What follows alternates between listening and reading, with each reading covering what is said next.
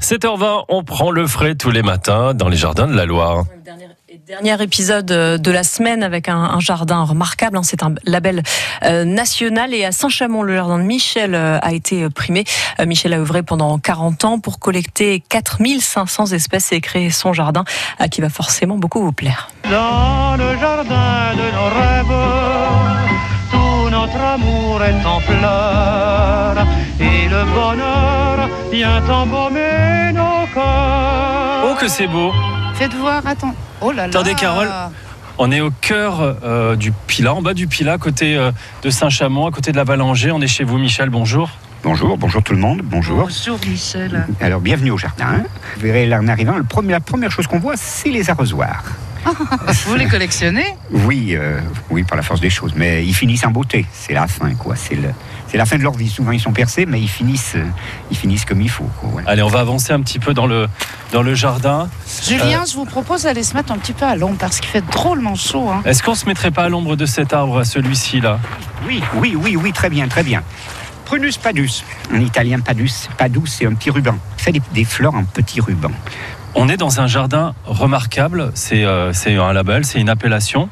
Euh, un jardin remarquable et une histoire euh, qui va nous ramener au siècle dernier presque, là, Michel. Papa avait un, avait un, patron, un, horticulteur, qui était assez formidable, monsieur Maillon, Thomas Maillon. C'est lui qui a formé mon père. Il, il exposait dans, le, dans, la France entière, il exposait en Angleterre, enfin il exposait partout. Depuis Saint-Chamond Depuis Saint-Chamond, il avait un, il avait un savoir-faire qui était reconnu. Papa a donc hérité donc de son savoir-faire, moi aussi, et je l'ai transmis, j'espère, à des ouvriers, puisque j'étais jardinier. Ce qui est étonnant que, dans ce que vous dites, c'est qu'il y a une véritable filiation, il y a presque un ADN hein, du, jardinier. Oh oui, tout à fait, c'est le mot, c'est tout à fait ça. Disons que ce monsieur nous a donné le goût de faire des choses avec rien. C'est ce que j'ai dit dans, un, dans une petite conférence que j'avais faite. Je suis metteurs en scène, d'acteurs qui ne font que ce qu'ils veulent. C'est-à-dire, je respecte mm. quand même, euh, c'est pas de la modestie, hein, je respecte quand même ce que la nature fait parce que elle est plus forte que le jardinier. Mais le jardinier, il est là pour quelque chose, mais la, la, nature d'abord. Et si je comprends bien, Michel, vous avez toute votre vie, vous avez été jardinier. Tout à fait, tout à fait, tout à fait. J'ai fait que ça. J'étais pas capable de faire autre chose. J'ai fait que ça.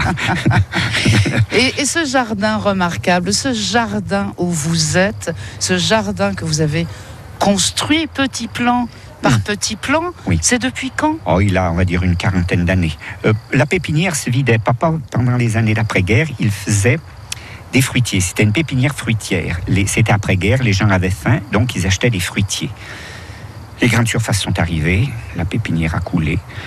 Et à mesure qu'un jardin se vidait, dans cette parcelle, il me disait fais ce que tu veux. Donc j'ai planté mes plantes à moi. Donc là, on est dans l'entrée du, euh, jardin euh, qu'on va essayer de décrire. Donc il y, a des, il y a des bassins à droite et, à gauche.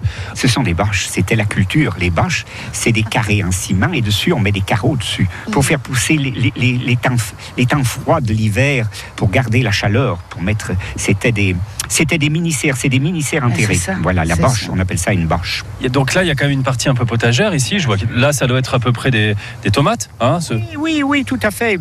Il y a le petit côté, j'ai gardé le côté euh, les tomates, les poireaux, les haricots, euh, comme, tout, comme tout bon jardinier. Oui, oui, tout à fait. Il faut que ça serve Mais aussi, bien sûr. le jardin. D'où la haie de cèdre, parce que j'étais d'une époque où le potager, c'était la honte. On le cachait. Ah alors qu'aujourd'hui, eh ben, quand on a trois tomates, on le montre à tout eh le ben, monde. Bien sûr, mais on est devenu, on est devenu normaux. On, va les regarder de loin, on va les regarder, on les verra de loin. On va les ok, ça marche, on y va. Et le bonheur vient embaumer génial quand même ce, Michel, ce jardin remarquable, c'est euh, un label. Hein. Il y en a très très peu dans notre région, des jardins remarquables. Il y en a un Bourg Argental, il y a la Roseraie et il y a le jardin de, Michel. Euh, si vous avez envie de visiter son, jardin, c'est tout à fait possible, mais il faut juste prévoir euh, Michel parce que des fois il est juste au fond de son jardin, il, il répond pas au téléphone. France Bleu Saint-Étienne-Loire.